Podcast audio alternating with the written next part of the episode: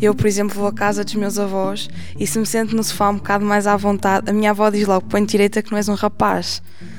Cada uma acho que tem o direito de ser como quer, ser livre e fazer o que quiser. Eu sou a Carolina Pacheco. E eu sou o João Martins. E esta semana vamos apresentar o programa do género. Somos alunos da Escola Profissional de Agricultura e Desenvolvimento Rural do Mar de Canavesas, mais conhecida por EPAMAC. Há algumas semanas assistimos a uma peça de teatro-debate sobre igualdade de género. A protagonista, Anitta, ajudou-nos a perceber a pressão a que estão sujeitas as mulheres na sociedade. Chama-se o Manual da Boa Senhora. Eu no início também achava que sim, achava que era invisível, que não era importante. Até que me apercebi que este Manual da Boa Senhora está toda à volta. São 96.547 regras sobre como se ser uma mulher a sério. No final, partilhamos opiniões e experiências com a atriz e ativista Leonor Rodrigues, autora da peça. Uma das principais questões eram os estereótipos associados a rapazes e raparigas. A Inês e a Soraya falaram do que mais as incomodou. Eu acho que o que me incomodou mais foi quando a Anitta começou a falar sobre o modelo que a mulher deve de seguir, porque não acho correto porque é que as mulheres têm tantas regras, entre aspas, e os homens não têm de ter. E mesmo o que ela disse ao início das raparigas terem de ser todas iguais, não faz muito sentido, porque, ou seja, tem um manual, têm todas que seguir as mesmas regras, ou seja, são todas iguais. Era como se tivéssemos que andar todas de uniforme, vestir todas o mesmo e dizer tudo, todas. Para isso mais valiam os robôs. E aquelas regras que temos que seguir? A Luísa explicou que há regras que a chateiam mais na minha família ainda acontece isso um bocado de estereotipos, principalmente com os meus avós. Eu, por exemplo, vou à casa dos meus avós e se me sento no sofá um bocado mais à vontade, a minha avó diz logo: põe direita que não és um rapaz.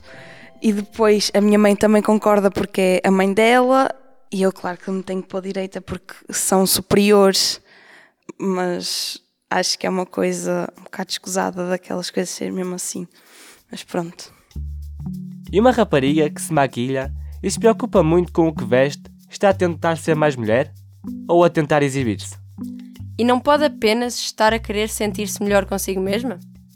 A mim o que me incomodou mais na Anitta foi o vestimento, o vestuário. Porque acho que cada um veste o que acha que se sente bem. Não é cá serem as outras pessoas a dizer o que é que fica bem e o que é que fica mal. Nós temos que nos sentir bem com o que é que temos vestido, não é olhar para o que os outros dizem e sim termos a nossa própria opinião. Também há muito aquela regra dos rapazes, que os rapazes para conquistar as raparigas e por aí muitas vezes eles para se fazer sobressair também fazem esse tipo de coisas. As raparigas é mais aquela, não, tem que ser ele a vir ter comigo, não pode... parece que se formos nós ir falar com um rapaz, que somos nós que somos atiradiças, que somos nós que somos, sei lá, eu não sei explicar, somos nós que somos oferecidas, entre aspas, é o que se costuma dizer literalmente, é que somos nós que somos oferecidas. Parece que os rapazes podem assobiar, podem mandar eh, piropos a toda a gente e nós, qualquer coisa, vamos meter conversa, já estamos a ser oferecidas. Queremos chamar a atenção dos rapazes, isso não faz sentido nenhum. Cada uma acho que tem o direito de ser como quer, ser livre e fazer o que quiser. Algumas arranjam maneiras diferentes de impressionar os rapazes, outras não, utilizam as mesmas, não é? Mas acho que isso não seja o que a Soraya disse, que é o atiradiças. Estes foram os testemunhos da Catarina, da Soraya e da Raquel. Já a Ana Daniela estava preocupada com as atitudes que temos no namoro e que podem ser formas de violência, mesmo quando não nos apercebemos disso. Uma coisa que devemos fazer é alertar as pessoas e termos consciência de que há atos que, que acabam por ser violência porque as pessoas têm muito a consciência de que violência é só física, mas não, a violência psicológica leva a extremos. Por exemplo, um rapaz às vezes tratar-nos mal na brincadeira, isso pode ser levado como violência psicológica. Um empurrão, uh, apertar-nos com um bocado com mais força no braço e dizer-nos faz isto, faz aquilo, acho que isso é violência. Na peça, a personagem da Anitta relatou uma situação de assédio que sofreu no autocarro, aos 10 anos. Para a Cristiana, foi o que mais a impressionou. As situações que ela indicou do, quando tinha 10 anos e assim, isso tocou mais e mexeu mais uh, comigo. Que ela não contou a ninguém e estava sozinha uh, saber como é que ela conseguiu tipo, passar aquilo sozinha sem, uh, sem ter qualquer ajuda. e basicamente com aquela idade perceber ou tentar tipo o que é que ele está a fazer, tipo perceber o, o porquê dele estar a fazer aquilo e ser com ela e, e ela não ter reação para, para fazer nada, nem simplesmente contar a, com aos pais e assim. Porque as pessoas também têm vergonha, não sabem como é que há de contar aquilo e como é que podem ser ajudadas. P24. De segunda a sexta, ao meio-dia e às 5 da tarde, ouça as 10 notícias que marcam a atualidade.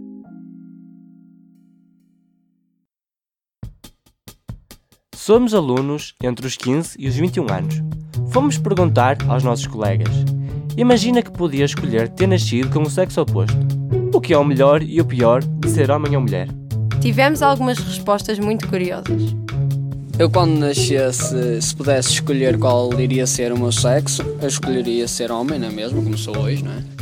Uh, escolheria ser rapaz porque não tem tantas responsabilidades como uma rapariga. Eu acho que não tinha nenhuma preferência nos sexos porque penso que ambos têm desvantagens e vantagens. E uma das desvantagens dos homens, de ser homem, é que a mulher nasce com o corpo ideal enquanto o homem não. E também tem desvantagens, tal como ir, ir, sermos discriminados porque somos muito gordos, terem já um modelo ideal perfeito e não sei o quê. Um dos exemplos é que hoje em dia, se o homem tiver uma monocelha, as mulheres não gostam. É mesmo assim. As mulheres normalmente preocupam-se mais com os estudos, trabalhar e depois, mais tarde, por volta dos 30 anos, terem filhos. Os homens, a nível empresarial, conseguem arranjar mais trabalho mais facilmente. Os salários conseguem ser mais elevados do que as mulheres. O homem tem mais facilidade em arranjar emprego, enquanto as mulheres é um bocadinho mais difícil, às vezes por causa do corpo, porque elas são mais escolhidas por causa desses motivos. A mãe não, a mãe é todos os dias, convivência com o filho. Eu acho que o pai, nesse papel, não está tão presente para a educação. De onde vêm estas ideias? Onde aprendemos isto? Os nossos colegas acham que começamos a pensar assim com a família. O Pedro Filipe acha que a educação que vem da família pode ser importante, mas que nos casais pode-se aprender um com o outro.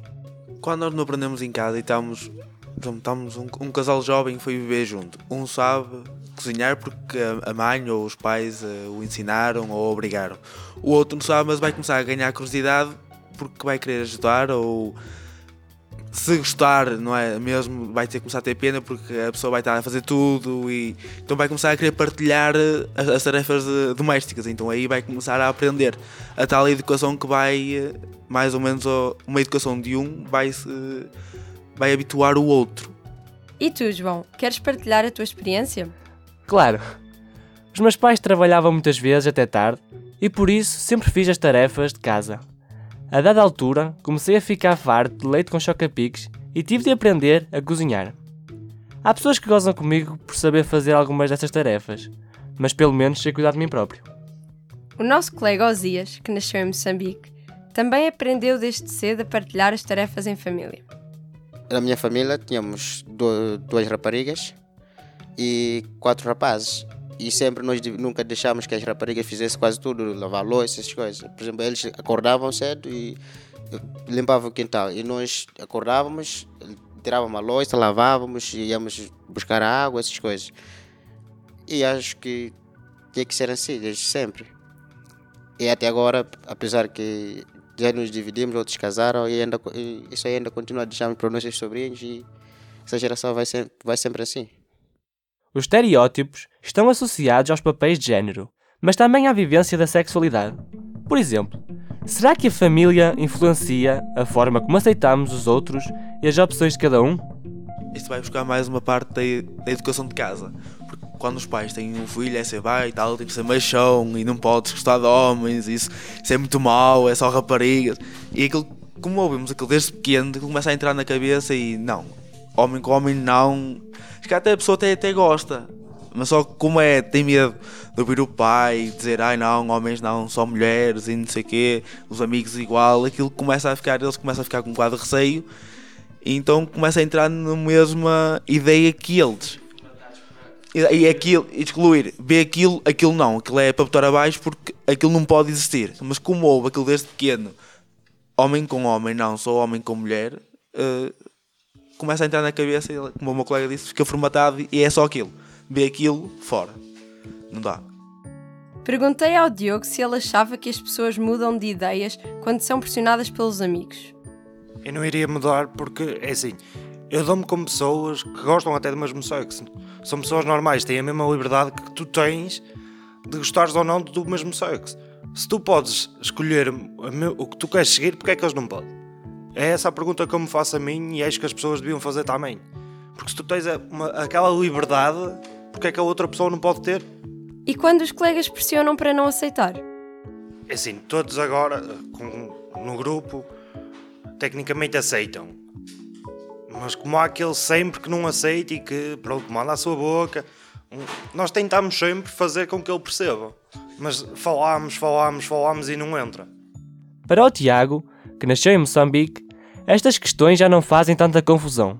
E quando regressar, acha que vai ser simples partilhar isso com a comunidade. Eh, no meu ponto de vista, é como em todos os lugares. Alguns aceitavam e alguns, eh, tendo aquela mentalidade fechada, vamos supor isso, acabavam por rejeitar. E aí, para o meu país, neste eh, determinado momento, eu posso transmitir isso para eles. Eu acho que para mim é normal, posso falar da forma mais para eles compreenderem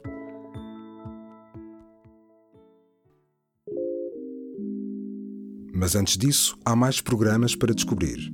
Em público.pt podcasts pode ouvir sobre política, desporto, questões de género ou humor, porque o público fica no ouvido.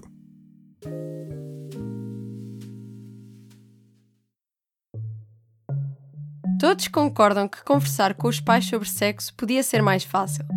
A Ana Daniela e o Osias queixaram-se disso por exemplo, com os filhos sobre relações sexuais, sobre a sexualidade em si, não falam e isso aí é muito mau, porque vamos para as coisas sem sabermos para o que vamos.